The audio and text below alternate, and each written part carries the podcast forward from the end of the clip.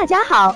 欢迎收听接好运啦 FM。如果你正在准备孕育宝宝，却不知道怎么科学备孕，或者正和试管婴儿打交道，都可以来听听我们的好运大咖说。大咖说什么？说说怎么轻松接好运。卵巢过度刺激综合征，它是一种由外源性或者是内源性促性腺激素引起的一个临床综合征，通常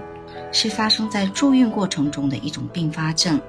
比如说有门诊促排卵治疗，那门诊的促排卵如果说用药的剂量过大，或者是病人的反应过度敏感，嗯，或者也鉴于一些人工受精的病人，也会有见到卵巢过度刺激综合症的发生。那大部分呢是见于试管婴儿的疗程中，那偶尔呢见于自然怀孕的女生。那在促排卵治疗的患者中，也就是 IVF 的患者中。呃，卵巢过度刺激综合症，它的英文缩写是 OHSS，这个发生率呢大概有百分之二十三。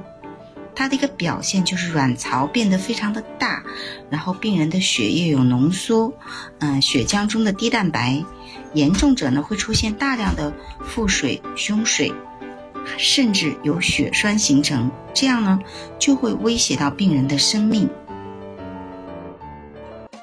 想了解更多备孕和试管的内容，可以在微信公众号搜索“接好运”，关注我们，